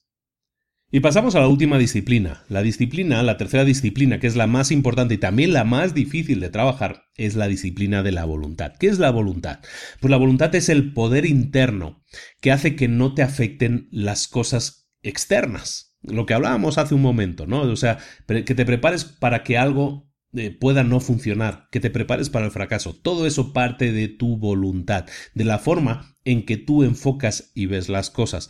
Si acción es lo que tú haces cuando tienes el control sobre las situaciones, sobre las cosas, si eso es la acción, la voluntad es lo que haces o es de lo que vas a depender cuando no tienes control sobre las cosas. Cuando tú no tienes control sobre las cosas, lo único que vas a tener control es sobre tu voluntad y tu voluntad es la que va a tener el control de la situación. Si tu voluntad no la has trabajado, entonces cuando no tengas control de una situación te vas a sentir completamente perdido. Entonces por eso es importante trabajar la voluntad, esa tercera disciplina que es crítica, como decimos. Y la voluntad se basa, en que construyas tu fuerza interior, que construyas esa fuerza interior que te va a permitir salir adelante cuando no tienes el control de la situación. Y eso lo haces mediante la creencia de que puedes superar los obstáculos, de que las adversidades están hechas como una oportunidad para ser superadas. Eso es algo, esa idea básica de todo el libro, es algo en lo que tú tienes que trabajar constantemente porque es esa es mm, la gasolina que va a hacer que logres conseguir tus metas. Y aunque sea muy cliché, aunque sea algo muy típico de decir, el buscar la salida fácil es el peor maestro que podemos tener. Lo que tenemos que tener como buen maestro es la capacidad la capacidad de enfrentar los obstáculos, presentarnos a nosotros mismos como personas capaces de enfrentar los obstáculos. Esa es la forma en que nosotros podemos construir nuestra fuerza interior y esa fuerza interior es la que nos va a acelerar en la consecución de nuestros resultados. Un punto importantísimo en este tema de la voluntad que tenemos que trabajar es lo que se llama la anticipación. La anticipación normalmente también podríamos llamarla como el pensar negativamente. Y es algo importante y es algo, es lo que a veces yo llamo el golpe de realidad. ¿Qué es un golpe de realidad? Pues mira, que sepas que el mundo, como hemos estado comentando en estos últimos minutos, está siempre gobernado por factores externos, por factores que escapan a nuestro control. Ya hemos hablado anteriormente de que las cosas que podemos controlar son aquellas que podemos controlar, que dependen de nosotros, pero hay muchas otras cosas que no podemos controlar, evidentemente. Pero bueno, muchas veces somos demasiado inocentes para pensar que eso no va a pasar y sí pasa. ¿De acuerdo? El mundo está gobernado por factores externos que no están bajo nuestro control, gente que no cumple sus promesas, em, gente que no te entrega las cosas a tiempo, gente que no cumple con lo prometido o que eh, te da contenidos o servicios o productos que no cumplen con las expectativas. Eso sucede. Y eso no hay ninguna escuela de negocios que te prepare para ello, porque en las escuelas de negocios o en las teorías, en general, en los libros, en la, la parte teórica de los libros, normalmente todo funciona a la perfección pero no es siempre así. Y tienes que prepararte para ello. Es importante que te prepares para ello. Lo único que puedes hacer para mitigar los golpes de cuando eso suceda y va a suceder, lo único que puedes hacer para mitigarlos es la anticipación. Cultivar la anticipación, es decir, pensar que lo peor también puede suceder. Como resultado de pensar con anticipación, empezamos a entender que puede haber muchos posibles resultados, no nos centramos en el, le llaman el wishful thinking en inglés, ¿no? No nos centramos en pensar que todo va a salir siempre bien. Eh, nos centramos en pensar que también puede salir mal y eso simplemente, como decíamos antes, no planta una semilla en nuestro cerebro que nos permite estar preparados a anticipar esos posibles resultados no tan positivos. Eso va a hacer que nuestra voluntad sea más fuerte, que podamos aguantar ese golpe cuando suceda. Y si no sucede, que bien, que no sucedió, pero que sepas que más adelante puede llegar ese golpe, porque siempre va a llegar, siempre va a haber esos golpes y tú vas a estar preparado o preparada para recibirlos mediante una voluntad mucho más fuerte, mucho más arraigada y porque has practicado el tema de la anticipación. Luego hay un tema muy importante, que es el tema de cómo, con qué actitud, con qué sensación, con qué sentimiento enfrentamos las cosas. Ahora que ya sabemos que no, no podemos tener siempre las expectativas de que suceda siempre lo mejor, porque pueden suceder cosas malas, cuando hemos entendido que esas cosas malas están fuera de nuestro control, que no dependen de nosotros, entonces llega la parte principal. Lo que sí podemos hacer, todo aquello que tenemos bajo nuestro control, lo que tenemos que hacerlo es con alegría. Tenemos que disfrutar de lo que hacemos. Y esto que parece tan simple, tan tonto incluso de comentar, es decir, que disfrutes de lo que haces, es probablemente uno de los puntos más importantes. ¿Por qué? Porque mucha gente, mucha no, muchísima gente, no disfruta de lo que hace, no es feliz haciendo lo que hace y eso, eso es muy triste. Es muy triste porque mucha gente pasa por la vida soportando lo que le pasa, ¿de acuerdo? Pasa por la vida sufriendo lo que le está pasando. Tú puedes tomar dos actitudes recuerda lo que hablábamos de la percepción, puedes tomar dos actitudes siempre ante las cosas. Una cosa en sí mismo no es inherentemente buena ni mala. Es bueno o malo la actitud que tú tomes frente a las cosas. Por lo tanto, para desarrollar tu capacidad, tu voluntad de salir adelante, tu, resiliencia en este caso también, lo que tienes que hacer es enfocarte en hacer las cosas con amor, disfrutar las cosas que haces. Cuando tú disfrutas, saboreas de lo que haces, disfrutas de ese momento en que estás haciendo algo y disfrutas el estar haciéndolo bien, disfrutas el hacerlo lo mejor posible, todo absolutamente todo mejora, porque hasta el peor trabajo pasas a verlo de una determinada manera y eso es tu elección. Tú escoges cómo quieres sentirte. Las cosas que te pasan no son ni buenas ni malas, tú escoges cómo sentirte. ¿Por qué escoger el sentirte mal? ¿Por qué escoger el ser un gruñón o una gruñona? ¿Por qué escoger el quejarte continuamente? Cuando te pase un obstáculo, escoger el ponerlo como excusa para no hacer las cosas. ¿Por qué escoger poner excusas a las cosas? ¿Por qué no escoger ser feliz disfrutando del proceso, de lo que estás haciendo? Si eres capaz de trabajar en ese sentido, a través de tus elecciones, elecciones, de lo que tú escoges, de lo que tú eliges, es entonces cuando todo puede cambiar, cuando tú escoges ser feliz. No te, no te pasa muchas veces que hay gente que parece ser feliz teniendo muy poco, que hay gente que siempre parece estar sonriendo, cuando podría estar muy triste o muy amargada. ¿Por qué lo hacen? Lo hacen porque ellos escogen hacerlo. No dices, es que son tontos, no se dan cuenta de que le está yendo mal. No, al contrario, ellos escogen reaccionar de esa manera para sentir que su vida es más plena. Cuando lo hacen de esa manera, los obstáculos también es más fácil romperlos. Otro punto importante a la hora de tener la actitud mental adecuada es la perseverancia. Y hay que definir bien lo que es la perseverancia, porque la perseverancia no es la persistencia, aunque suena muy parecido y son muy similares. La persistencia es cuando intentas resolver un problema que es muy difícil y esa persistencia es la determinación de decir voy a seguir insistiendo hasta que hasta que consiga, hasta que lo consiga, ¿no? Eso es persistencia. Pero la perseverancia es algo mucho más grande. Es lo mismo, es parecido, pero tiene que ver con la filosofía. La persistencia es la acción específica que vas a realizar hasta conseguir un resultado. La perseverancia es el enfoque mental que tú tienes, sabiendo que vas a llegar a conseguir la gran meta y vas a luchar todas las batallas que haya habido que luchar con persistencia, pero la perseverancia es decir, no voy a desfallecer hasta conseguir alcanzar mis metas. La persistencia es una acción. La perseverancia tiene que ver con tu voluntad. Una tiene que ver con la energía, la persistencia, y la otra con la resistencia. Ahora sí, si tú quieres tener la, la, mejor voluntad posible, la voluntad necesaria para romper obstáculos, necesitas un conjunto de las dos, un grupo de las dos. Necesitas tener a las dos. Necesitas tener persistencia y necesitas tener perseverancia para conseguir romper, destrozar los obstáculos que se pongan en tu camino. Luego tienes que pensar, otro punto importante es que, que tú no eres el centro del mundo, que hay algo más grande que tú. ¿De acuerdo? Cuando hablan los, los, eh, los, americanos siempre hablan de algo más grande que uno mismo, ¿no?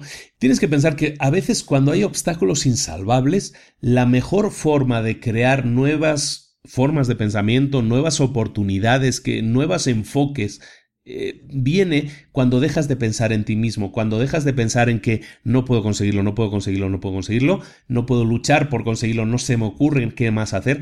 Cuando empiezas entonces a pensar que hay algo más grande a lo que perteneces, puede ser tu familia, puede ser tu sociedad en la que vives, puede ser tu ciudad, puede ser algo más grande que tú mismo, ese grupo de gente al que le debes el intentar, el seguir intentando hasta conseguirlo, eso puede ayudar a que tu voluntad por conseguir algo sea mucho mayor. Si no lo haces por ti, hazlo por los demás. Esa actitud de pensar que perteneces a un grupo más grande, que el hacer las cosas puede hacer que pues que tus hijos tengan un mejor resultado en algo, puedan tener una mejor vida que tu familia, que tus padres, que lo que sea, que el grupo, que la organización a la que estás ayudando. necesita de tu esfuerzo adicional, eso, muchas veces cuando llegamos a un punto en que estamos a punto de rendirnos, el pensar que, que, pertenecemos a algo más grande que nosotros mismos nos puede ayudar a que nuestra voluntad se redoble y crezca.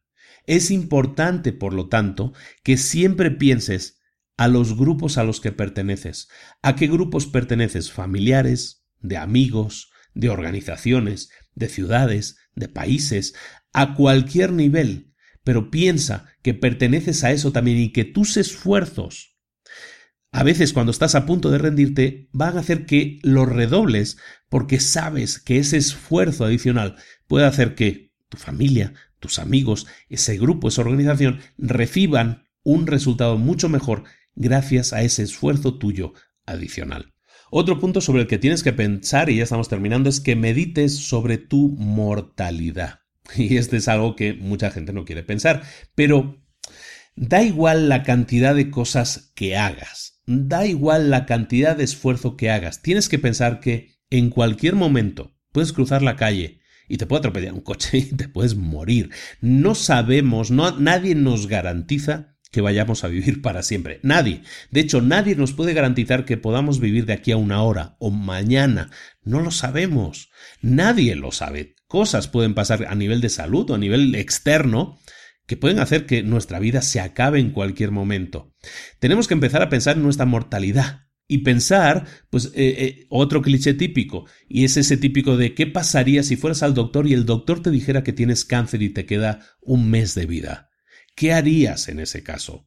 ¿Te esconderías o aprovecharías ese mes al máximo para disfrutar de la vida, extraer de la vida todo aquello que todavía no le has extraído y que te puedas ir? Entonces sí, de aquí a un mes con una sonrisa. ¿O te vas a quedar en tu caparazón esperando que la muerte llegue? Eso, que es muy cliché y que se ha utilizado muchas veces, realmente es un ejercicio que deberías hacer alguna vez para que seas consciente de tu mortalidad y que vivimos en tiempos prestados. Y que ese tiempo que nos prestan nos lo pueden retirar en cualquier momento. Y como tal, debemos disfrutar de la vida al máximo siempre pensando en la hora y que nuestra voluntad sea siempre hacer de nuestro día, de este día en el que estamos ahora mismo, nuestro mejor día posible. Entonces, que medites sobre tu mortalidad es simplemente que pienses que cualquier día puedes dejar de estar aquí y que por lo tanto no dejes, otro cliché, no dejes para mañana lo que podrías estar haciendo hoy. El último punto que vamos a tratar, y ya con esto terminamos, es de que estés siempre preparado para comenzar de nuevo. Y eso es algo que te hablo por muy propia experiencia. ¿eh? Eh, tienes que estar... Mira, la vida sucede, la vida es un proceso en que las cosas cambian. La vida está en constante cambio, en constante movimiento. Como te comentaba antes, siempre hay trenes que están pasando y tú escoges subirte o no subirte. O decir, me, quejo ya, me quedo ya en esta área de confort y ya no, ¿para qué me voy a mover ahora? Te lo dice alguien que cambió su vida con 34 años y se vino a vivir a México, se vino a otro país, eh, fundamentalmente sin amigos, sin familia y para comenzar de cero. Tienes que estar preparado para hacer eso en cualquier momento de tu vida. ¿Por qué? Porque eso es lo bonito de la vida. La vida te presenta oportunidades. La vida, como te decía, es un proceso en el que tú vas a estar constantemente rompiendo, eh, destrozando, enfrentando obstáculos. Cada vez que enfrentas un obstáculo, aprendes algo. Cada vez que enfrentas un obstáculo, desarrollas eh, conocimientos, una nueva perspectiva, desarrollas más fuerza, más resistencia. En cualquier caso, siempre creces en alguna parte o en muchas partes a la vez. Es importante que sigas enfrentándote a la vida como un proceso de crecimiento. Yo siempre digo, y es una frase, esa sí es mía, yo siempre digo que a esta vida hemos venido a dos cosas, a aprender y a crecer. Y las dos cosas están relacionadas.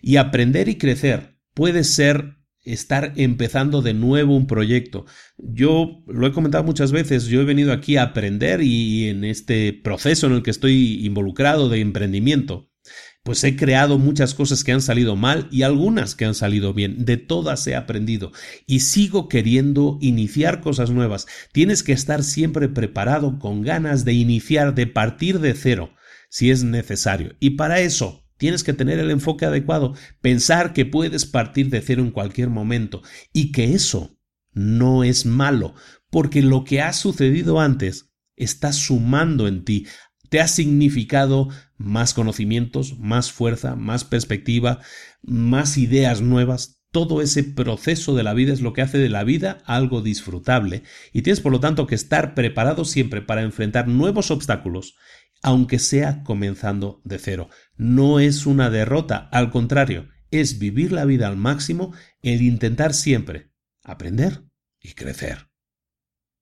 Y con esto terminamos el resumen del libro del obstáculo es el camino de Ryan Holiday. Espero que te haya gustado. Es un libro de motivación, pero también te da herramientas para que tengas más claro, tengas la claridad necesaria para ver cómo puedes enfrentar las cosas. Ahora ya has aprendido cómo debes manejar tus percepciones cómo debes manejarte cuando pases a la acción, cómo mantenerte tranquilo bajo presión, cómo intentar controlar tu estrés, cómo ser inmune a los em, a las interferencias del exterior y que eso no te impida, que no te aparte de tu camino. Esto espero que te haya ayudado a ver que un obstáculo es una oportunidad, que un obstáculo es algo que te va a enseñar siempre algo, si lo enfrentas. Si te quedas escondido, si dices el obstáculo es una excusa para rendirme, entonces nunca vas a aprender nada. Siempre vas a estar en ese punto y nunca vas a conseguir los resultados que tú sueñas conseguir, porque yo sé que tú sueñas con esos resultados, pero que no los vas a obtener porque tienes miedo. Tienes miedo a fallar, tienes miedo a no tener la fuerza suficiente para superar ese obstáculo que tú sabes que va a aparecer o que ya ha aparecido frente a ti. El obstáculo no va a desaparecer por sí solo, no puedes esperar que la vida te solucione los problemas, tú tienes que enfrentarlos. Tú tienes que ser la mejor versión de ti mismo que se pueda ser. Y para eso, la vida te pone frente a ti oportunidades de que lo seas, oportunidades que son obstáculos que tú vas a tener que enfrentar. Toda la vida es así. Bienvenido al mundo real. Eso es lo que pasa siempre y eso es lo que va a seguir pasando. Ten las herramientas adecuadas para enfrentarlo, para obtener los resultados que tú te mereces tener, mediante la mentalidad, la perspectiva adecuada, cómo pasar a la acción y cómo tener la fuerza interna para seguir adelante, aunque algún obstáculo se te resista. Pero ten en cuenta siempre que todo obstáculo se puede derribar si le pones el empeño suficiente, la estrategia adecuada y la paciencia para poder romperlos. Quejarte ponerlo como excusa, eso no te va a ayudar. Y no te lo permito tampoco. ¿De acuerdo? Ya me estoy quedando sin voz, ya, ya estoy casi en susurro, porque ya sí se me consumió la voz, ha sido hora y media grabando. Espero que te haya gustado mucho el libro, espero que te haya gustado mucho el resumen. ¿Qué obtienes tú de este libro? ¿Qué cosas han pasado por tu mente cuando lo has escuchado? ¿Qué sientes que podrías poner en práctica que no has hecho? Coméntamelo. Coméntamelo si lo escuchas en YouTube, en los comentarios de YouTube, si lo escuchas a través de nuestra página web o en iTunes, donde tú quieras. Coméntame qué te ha parecido este libro y sobre todo, qué obtienes, qué enseñanza te va a permitir cambiar algo en tu vida. Esa energía, esa idea de que vas a tener más energía para enfrentar los problemas es algo que quiero que te lleves. Es lo único, de hecho, que quiero que te lleves de este resumen del libro y espero que te haya motivado ahora sí a ponerte en pie y a mirar de frente a ese obstáculo que tienes delante, porque yo sé, y tú sabes ahora, que puedes superarlo. Muchísimas gracias por tu atención. Como te digo, comenta en iTunes, comenta donde sea en nuestras redes sociales. Sabes que en Facebook tenemos libros para emprendedores, tenemos el grupo privado, Retos para Emprendedores, que somos miles y miles de personas que cada mes estamos haciendo nuevos retos. En cualquier caso, te pido, te pido, te ruego que comentes en iTunes, que nos dejes un voto de 5 estrellas en iTunes y nos escuchan en iBox también. Todo eso nos ayuda para que más gente como te decía antes, ¿no? Es mi responsabilidad que más gente escuche cada día este podcast. Y eso es lo que te pido, que tú seas el medio para conseguir ese fin, que tú me ayudes recomendándolo, que tú me ayudes votando por él, que tú me ayudes haciendo que cada gente que escuche este podcast se convierta también en un nuevo emisor, que destruya los obstáculos que tiene frente a sí y que utilice esta herramienta, que no deja de ser este podcast una herramienta, para pues, conseguir superarse en la vida para tener una ayuda, para saber que aquí estamos para ayudar y para apoyar y para darte ideas y para darte herramientas y para darte energía y para darte el enfoque necesario para que consigas tú también tus metas. Muchísimas gracias de nuevo, un abrazo grande, nos vemos muy pronto en un nuevo episodio de Libros para Emprendedores. Hasta luego.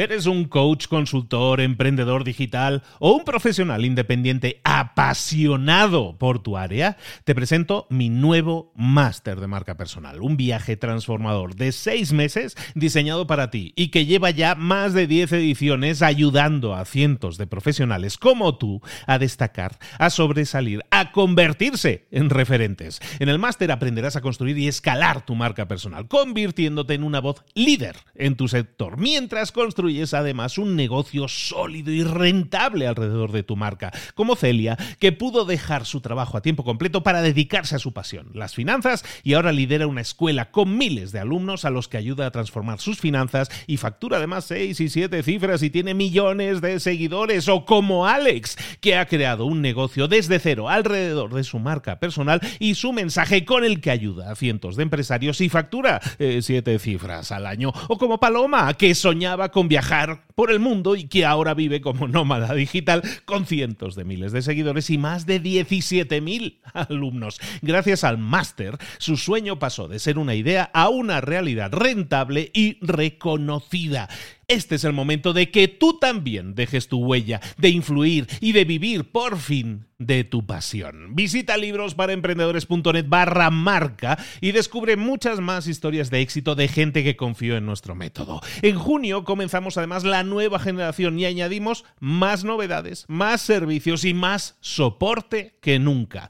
Únete a la élite de profesionales que ya están cambiando sus vidas. ¿Estás listo? ¿Estás lista para desarrollar tu marca personal y ser nuestra próxima historia de éxito? Pues visita librosparaemprendedores.net barra marca y comencemos.